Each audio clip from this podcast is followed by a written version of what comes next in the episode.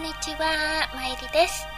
2009年4月30日に始めたボイスブログなんですけど今度の30日で無事に9年目を迎えます。聞いてくださっている方ありがとうございます。今使っている中古パソコンも今年で確か7年目かな。調子が悪くなることも多いのでこの前一緒ファイルを作りましたね。リスナーさんに今までどうもありがとうございましたと最後のお礼だけは言いたいので突然パソコンが壊れてもいいようにちょっと考えすぎですかね。と私自身の体調も相変わらず良くないです。水曜日の深夜にあれは食あたりっていうのかな。食中毒と言ってもいいくらいな。一晩中下痢と嘔吐を繰り返しほとんど寝られない状態になりましたね。汚い話でお食事中の方いらっしゃいましたらすいません。どうも夕食に食べたものが古かったのか良くなかったみたいでして前お医者様からもらったムコスタレバミピトなどの胃薬の錠剤やパンシロンなど胃腸薬も飲んで下痢と嘔吐はなんとか収まったんですけど今もまだ気持ち悪くってですねスープやおかゆヨーグルトぐらいしか食べられない状態ですね。暴飲暴食のせいなのか胃腸風邪のせいなのかノロウイルスなのかよく分かりませんけど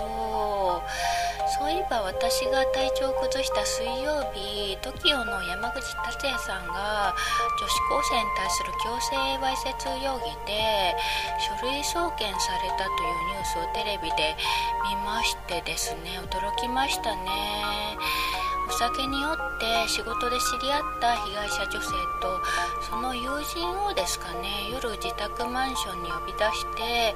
わいせつな言動をしてしまったとかでどうも少しアルコール依存気味なところがあったみたいですね。以前から。肝臓が悪くってアルコールを避けるために入院中だったのに退院した当日にお酒を飲んでそういうことをしてしまったそうでして。被害者側とは示談が成立してはいるんですけど芸能活動は無期限謹慎処分になるって聞きましたね。前回セクハラ問題で取り上げた福田前事務次官は正式に辞任が認められて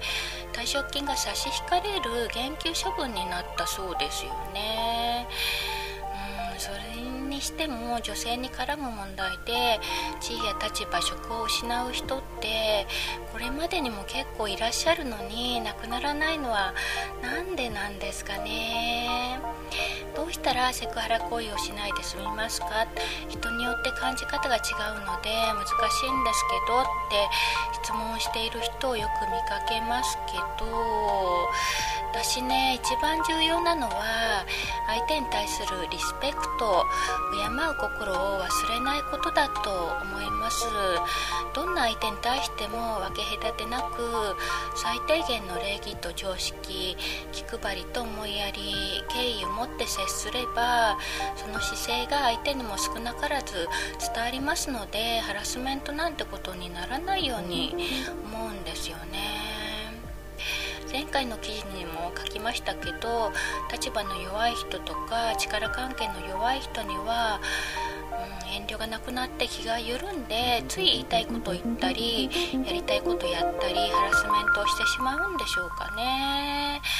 女性問題がなくならないのはやはり女性の立場が軽く見られがちな女性蔑視といいますか男尊女卑の風潮がこれだけ女性が活躍する時代になっても未だに根強く残っている証拠だと思いますね。加害者側は相手が女性でなくてもたとえ相手が目下のものであっても常に礼儀正しく敬う心を忘れない人の心を大切に考えることが大事なんじゃないですかね。あと被害者側も傷ついたよ悲しい思いをしたよなどちゃんと自分の気持ちを相手に伝えることがやっぱり大切かな。事件になったりする前にまず相手に分かってもらおうとすることですかね。私もよくその場の雰囲気を壊したくなくってつい相手に合わせたり笑ってごまかそうとしてしまうんですけどそれじゃあいつまでたっても相手に自分の本心が伝わりませんよね。